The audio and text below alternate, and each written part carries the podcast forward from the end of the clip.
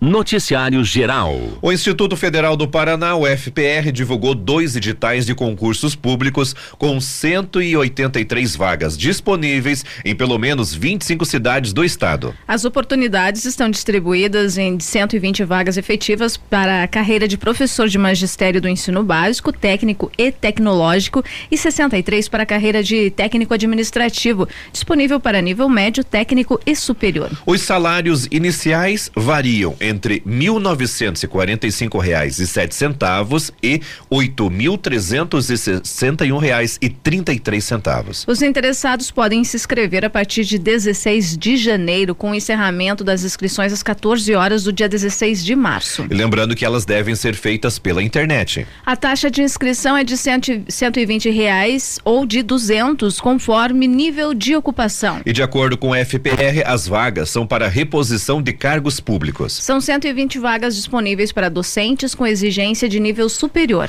Elas têm salário variando de R$ 2.236,32 com 20 horas semanais a R$ 4.470 é, quatro mil quatrocentos e setenta e dois reais e sessenta e quatro centavos para dedicação exclusiva. E também está previsto o pagamento de benefícios e vantagens. No caso de vagas técnicas administrativas, são 63 oportunidades disponíveis em diferentes níveis. Confira. Para nível médio tem assistente de aluno. E também assistente em administração. Para nível técnico tem técnico de laboratório de alimentos. É, no, nos cargos seguintes serão técnico de laboratório nos setores de alimentos, né? De tem biologia, edificações, elétrica, eletromecânica, física, informática, mecânica, química, saúde bucal e da informação. Também técnico em contabilidade, e enfermagem. Para o nível superior, as vagas são para administrador, analista em tecnologia da informação, bibliotecário, contador, enfermeiro, engenheiro de agronomia, médico clínico, pedagogo, técnico e também técnico em assuntos educacionais. As informações são do G1 Paraná. Economia. Muitas pessoas, Vânia, no, eh, Vânia, no início do ano, elas fazem sempre uh, os novos projetos, as novas metas, né? Ah, eu quero conseguir isso, né? Eu quero conseguir aquilo. E muitas das metas são coisas que não são palpáveis, né? Mas algumas coisas a gente vai precisar de um dinheiro, né? Para hum. conseguir elas. Mas também Aí a gente começa a pensar, né? ah, mas daí tem, eu tenho a dívida tal que ficou lá em 2022 que eu tenho que pagar em 2023, né? Não deu para pagar, né? Porque eu tive que é, usar o dinheiro para isso ou para aquilo. Ou seja, ano novo, dívida antiga. Mas como que a gente faz as pazes com o dinheiro, tá? Então a gente vai trazer esta reportagem aonde a gestão, a gestora financeira, a Caroline Almeida, ela que é da Almeida Consultoria, ela vai dar algumas dicas aqui para pra gente. Ou seja, Vânia, o ano novo traz novas metas, muitos desejos e, claro, oportunidades. Mas, para isso, Juarez, é essencial que você tenha o mínimo de segurança financeira. Se uma das suas metas para 2023 é quitar as dívidas, limpar o nome, e conquistar novas coisas sem sentir aquela culpa que vem junto com a fatura, o primeiro passo é ter em mente que vai ser preciso enxugar os gastos e renegociar as dívidas. É o que explica a consultora em gestão financeira Carolina Almeida da Almeida Consultoria. Então, o primeiro passo de tudo é realmente isso: aceitou que está endividado, aceita que talvez vai precisar ficar com o nome sujo para não comprometer a sobrevivência e ter consciência de que pode ter sido por descontrole financeiro que a pessoa errou. Se foi realmente alguma, algum contraponto, um, com seu contraponto, né, ali financeiro em si, que eu posso dizer que perdeu o emprego ou que realmente perdeu o poder de consumo em conjunto com a inflação, mas sim ter essa consciência, aceitar e não se culpar. É muito comum é, nas minhas consultorias em si, os meus clientes re, é, resistir a isso, né? Então, muitos deles gastam demais com lazer ou com deliveries em si e sempre tem uma justificativa do que, ah, porque o dia foi muito cansativo, porque eu mereci esse dia. E realmente essa rotina exaustiva de todo dia faz a gente ter esses gatilhos. Então é muito comum ter esse comportamento.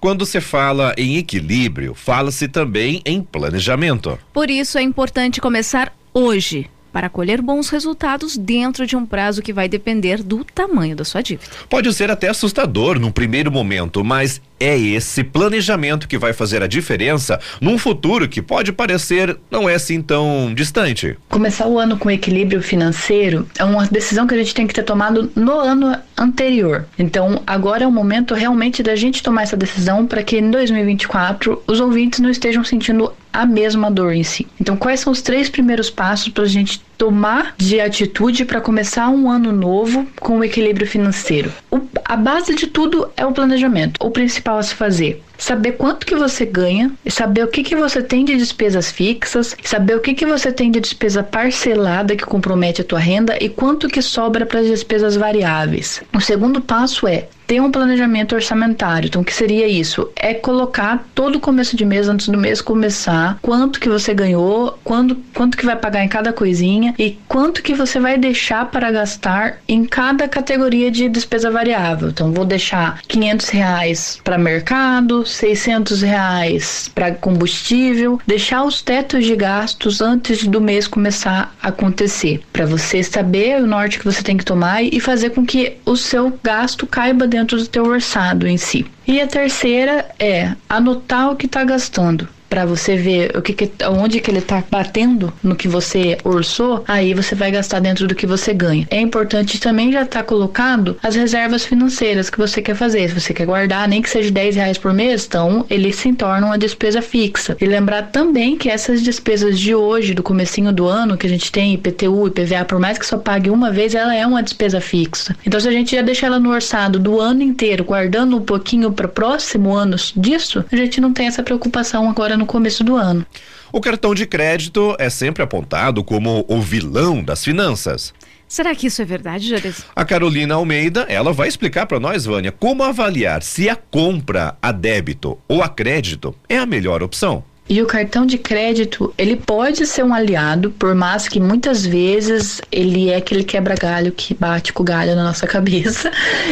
Então, quando ele deixa de se tornar um vilão, né? Como que ele é usado de forma saudável? Primeiro, quando você vai pagar as coisas parceladas, coisas que demoram a se estragar, né? Que você vai, ela tem uma longa, duração. Então, quando você tem um crédito para pagar ele parcelado e não vai ter desconto no à vista e você tem o dinheiro à vista para deixar ele parado no banco, é melhor usar o cartão de crédito para pagar ele, porque daí você consegue deixar o, teu, o seu dinheiro rendendo e você paga ali parcelado em si, principalmente quando o preço do à vista é o mesmo do parcelado. E quando você não usa ele como extensão de, de recebimento de salário, ele também é saudável. Então, como que seria isso? No seu teto de gastos que você vai usar no seu planejamento orçamentário todo começo de mês, quando você anotar que comprou algo em cartão, vai ser descontado. Dessa maneira, ele não se torna uma extensão do seu salário, que é o que a maioria das pessoas fazem. Então, o cartão, quando ele, quando ele é bem usado, lembrando que ele é bem que ele já é uma forma de crédito, de empréstimo de curto prazo, e por isso que o juros dele é alto. Então, quando ele é bem usado e com controle, ele pode ser um aliado para você ganhar na taxa de juros quando você sabe guardar dinheiro. Então ele não é de total vilão assim.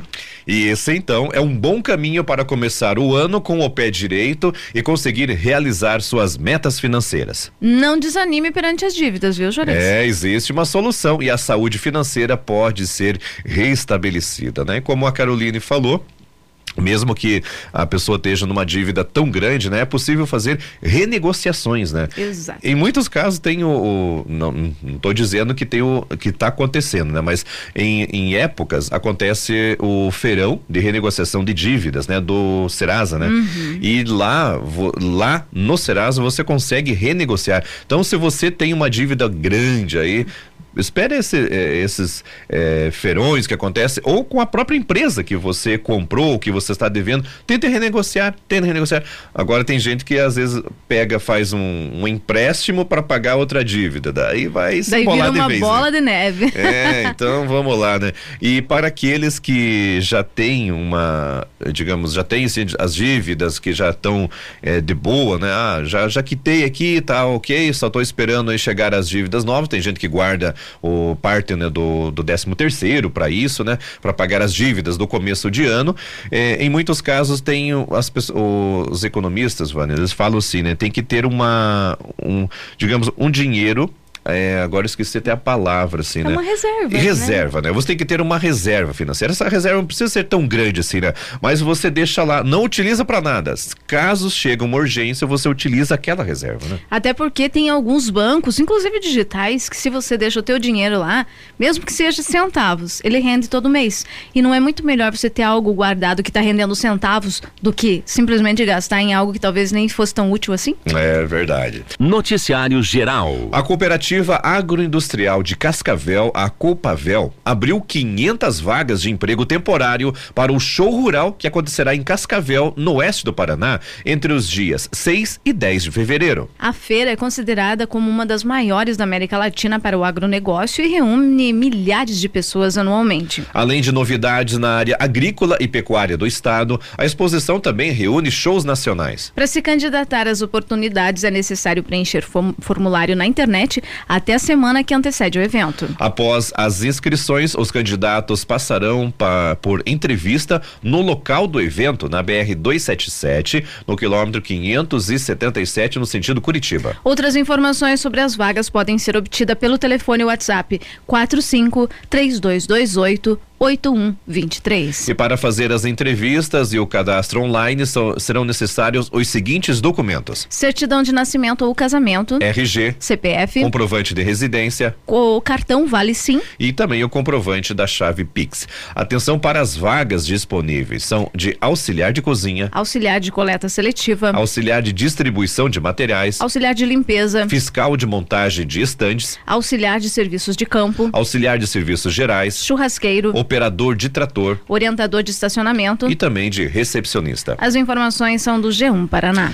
Esporte. A Secretaria de Esportes de Irati convida todos os dirigentes interessados em participar do 24º Campeonato Interbairros de Futebol para uma reunião técnica que irá acontecer no dia 6 de janeiro, próxima sexta-feira, às 19 horas. Vai acontecer lá na Rua da Liberdade, 852, no centro. E nessa reunião serão entregues as fichas de inscrições. Lembrando que as inscrições podem ser feitas até o dia 26 de janeiro. Também tem outro recado da Secretaria de Esportes de Irati, ah, e nesse caso, para os dirigentes interessados em participar da Copa Visa de Futsal Feminino. Vai acontecer uma reunião técnica aí no dia 9 de janeiro, que é a próxima segunda-feira, às 19 horas. Também vai ser lá na Secretaria de Esportes e Lazer, na Rua da Liberdade. Vão ser entregues as fichas de inscrições e também lembrando que as inscrições podem ser feitas até o dia 26 de janeiro. E o último recado da Secretaria de Esportes de Irati é também uma reunião para a Copa Imprensa de Futsal Masculino. Essa reunião técnica vai acontecer no dia 9 de janeiro, também na próxima segunda-feira, só que aí às 19h30. Vai ser lá na Secretaria de Esportes e Lazer e serão entregues as fichas de inscrições e também as inscrições podem ser feitas até o dia 26 de janeiro. Vamos falar agora, Vânia, lá de Teixeira Soares. É, porque domingo, dia 8, haverá a quarta rodada do Campeonato Society do Pesque Pague Isoton. É o nono campeonato. Às 13h30 tem Nova Era versus APS. Às 14h30, o time do São Joaquim joga contra o Limeira. 15h30, Turvo contra Guaraúna. Às 16h30, o Sítio da Pedra joga contra o União. Às 17h30, Beira Rio contra Coringa FC. Lembrando que é proibido entrar com bebidas. Noticiário Estadual. E de acordo com dados preliminares do Censo 2022 divulgados pelo Instituto Brasileiro de Geografia e Estatística, o IBGE, no final do ano passado, 247 municípios paranaenses tiveram um aumento populacional em relação ao último levantamento concluído em 2010. Destes, 35 apresentaram um crescimento superior a 10 mil habitantes, enquanto 129 tiveram um crescimento acima de mil pessoas. Em números absolutos, os maiores crescimentos ocorreram em Curitiba, com quase 125 mil novos habitantes, seguida por Maringá, 97 mil, Fazenda Rio Grande, 86 mil, Londrina, 81 mil, Ponta Grossa, 80 mil, Cascavel, 64 mil, São José dos Pinhais, 64 mil, Araucária, 47 mil, Sarandi, 43 mil. E Piraquara com 38 mil habitantes a mais. Nos últimos 12 anos, segundo o IBGE, o número de pessoas que residem em todo o Paraná passou de 10,4 milhões para 11,8 milhões, um acréscimo de 1,4 milhão de moradores, o que fez com que a população paranaense passasse de 5,47% em 2010 para 5,70% dos 207,8 milhões de brasileiros em 2022. O Paraná também aumentou sua participação em relação à população do sul do Brasil, de 38,12 para 38,57%. O aumento da população paranaense foi de 11,7% nesse período, superando o índice nacional de 8,19%. Com as mudanças, o estado conta agora com 22 cidades com mais de 100 mil habitantes. Há ainda 69 municípios que possuem entre 20 e 100 mil moradores e 105 com 10 mil e 20 mil residentes. As maiores localidades estão concentradas na região metropolitana de Curitiba, norte e oeste do Paraná. Na outra ponta, os menores municípios do estado são Guapo Guaporema, com 2.186 habitantes, Iguatu, com 2.142, Uniflor, 2.136, São Manuel do Paraná, com 2.132, Santo Antônio do Paraíso, 2.122 habitantes, Miraselva, 1.965, Esperança Nova, 1.845, Santa Inês, 1.744, Nova Aliança do Ivaí, com 1.315, Jardim Olinda, a menor cidade do Paraná, tem 1.200 280 residentes. As informações foram calculadas com base nos dados publicados pelo IBGE a partir dos questionários respondidos pela população até 25 de dezembro. A metodologia do órgão considera o resultado prévio de municípios onde a coleta já foi concluída e uma combinação de dados e estimativas para as demais localidades onde o trabalho ainda está em andamento. Além do caráter informativo e uma fonte para definição de prioridades de políticas públicas pelos governos municipais, estaduais estaduais e a União, os dados do censo são utilizados para calcular a distribuição dos recursos do Fundo de Participação dos Municípios. Seguindo um modelo estatístico, o IBGE entrega ao Tribunal de Contas da União um resultado prévio do ano de 2022 a partir dos 83,9% da população recenseada nos 5.570 municípios do país. Abre aspas, este modelo adotado foi bastante estudado e aprovado pela Comissão Consultiva do Censo 2022, que olhou detalhadamente o processo desenvolvido para fornecer ao TCU e à sociedade os melhores dados técnicos e reais possíveis. Fecha aspas, explica o diretor de pesquisas do IBGE, Ocimar Azeredo. O censo 2022 começou em 1 de agosto e se estenderá durante, durante o mês de janeiro de 2023 agora. Os moradores de domicílios que ainda não participaram do levantamento devem ligar para o Disque Censo no número 137. A ligação é gratuita e pode ser feita de qualquer telefone fixo ou celular todos os dias da semana, das 8 da manhã às nove e meia da noite. As informações são da Agência Estadual de Notícias. Noticiário Estadual. Quatro em cada dez do, dos industriais paranaenses estão otimistas quanto ao desempenho da indústria no Paraná em 2023. O resultado até poderia ser melhor se não fossem as indefinições do cenário político e econômico brasileiro dos últimos meses. O dado faz parte de uma pesquisa feita há 27 anos pela Federação das Indústrias do Paraná, a FIEP. A mais recente sondagem industrial da FIEP, divulgada no fim do mês de dezembro de 2022, mostrou, também mostrou que apenas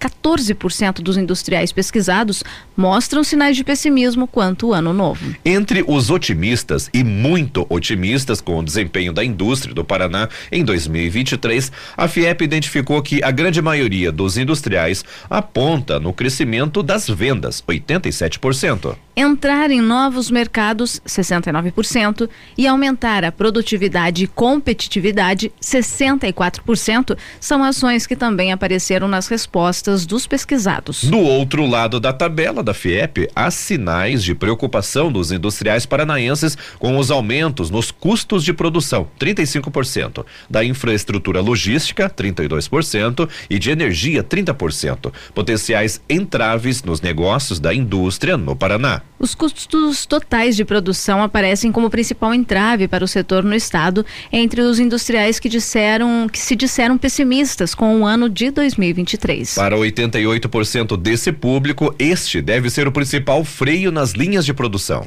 Dificuldade em explorar novos mercados, 69%. Com as vendas, 69% também. E investimentos, 68% também aparecem nas respostas, assim como o alto custo de insumos e matérias-primas, gargalos na infraestrutura e acesso à energia com baixo custo. Outro, outro do, outros dados dos resultados presentes na sondagem industrial da FIEP é a, a intensidade do otimismo, que segundo os dados da pesquisa está menor para 2023 do que em anos anteriores. Mudanças recentes nos cenários políticos nacional e internacional internacional podem levar à retração da economia para 58% dos pesquisados. Tais fatores podem ajudar no crescimento da economia para 15% dos entrevistados, enquanto para 27% deles, a economia não deve sofrer impactos significativos ao longo do ano. Segundo o presidente da FIEP, Carlos Walter Martins Pedro, o estudo é uma ferramenta importante para que a federação conheça intenções, dificuldades e desafios do setor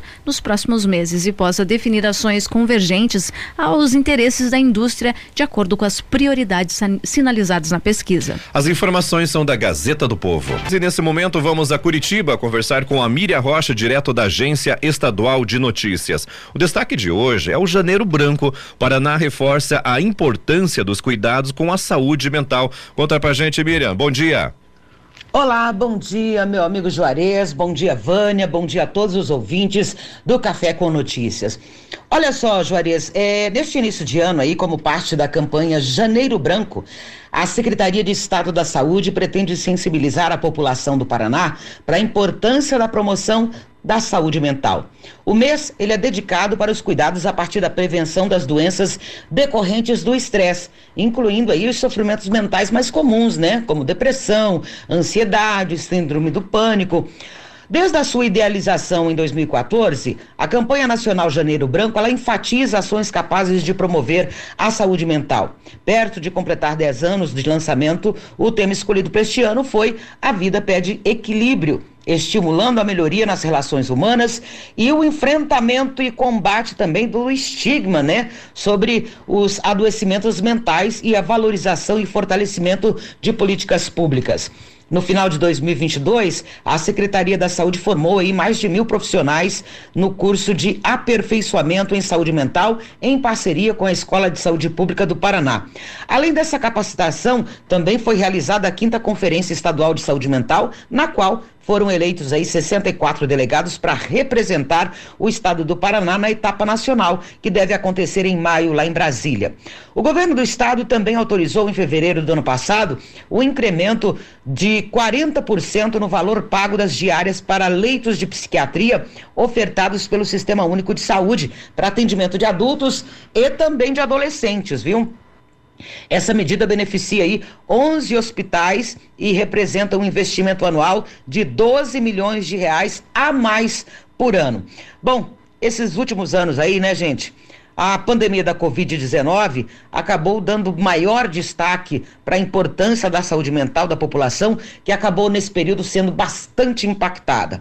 Então, é importante tomarmos cuidados e nos prevenirmos antes que a coisa fique mais complicada, antes que a depressão se torne profunda, né? Antes que a síndrome do pânico acabe te deixando fechado em casa, vamos correr aí e procurar atendimento e procurar acompanhamento. Atualmente, a linha de cuidado de saúde mental do Paraná é composta por 153 centros de atenção psicossocial, cinco unidades de acolhimento, sete serviços integrados de saúde mental, mais de 1.800 leitos em hospitais especializados em psiquiatria. Portanto, não podemos deixar de cuidar da saúde mental também. Bom, era essa informação para hoje, meu amigo Juarez. Um grande abraço para você, para você, Vânia, e a todos os ouvintes. Eu volto amanhã, se Deus quiser. Obrigado, Miriam Rocha, direto em Curitiba, trazendo as informações aos ouvintes do Noticiário Geral. A 13 terceira subdivisão policial começa a apresentar os 13 novos delegados que irão ser distribuídos entre 19 municípios nas regiões dos Campos Gerais e Centro-Sul do Paraná. Na manhã de ontem, terça-feira, os novos delegados estiveram no auditório da subdivisão em Ponta Grossa e foram recebidos pelo delegado-chefe Najib Nassif Palma, que destacou orientações e diretrizes sobre o planejamento administrativo e operacional a ser aplicado nos municípios. Abre aspas, trata-se de um aporte histórico de delegados, distribuídos de forma técnica e proporcional pelo nosso departamento, que certamente vão potencializar os trabalhos da Polícia Judiciária na região. Fecha, fecha aspas, destaca Najib. Além de Ponta Grossa, integram a área de atuação da 13 terceira os municípios de Arapoti, Carambeí, Castro, Fernandes Pinheiro, Guamiranga, Inácio Martins, Ivaí, Ipiranga, Irati, Jaguariaíva, Palmeira, Piraí do Sul, Porto Amazonas, Rebouças, Rio Azul, Sengés e Teixeira Soares. Além do encontro em Ponta Grossa, onde os delegados trocaram experiências com os atuais titulares dos distritos e comarcas, a 13 terceira subdivisão informou que os novos delegados serão ao longo da ao longo da semana, eh, abre aspas, apresentado oficialmente às comunidades das comarcas nas quais exercerão suas funções, sendo que estão durante esse período sendo treinados e ambientados nas unidades pertinentes, fecha aspas. Os novos delegados integram o grupo de 400 policiais civis que concluíram a formação no fim de 2022. Ao todo são 150 delegados, 200 investigadores, 50 papiloscopistas e 25 escrivães que vão atuar em todo o Paraná. Abre aspas. Os desiguais não podem ser tratados como iguais. Quem sabe o que é melhor para a Polícia Civil é a Polícia Civil.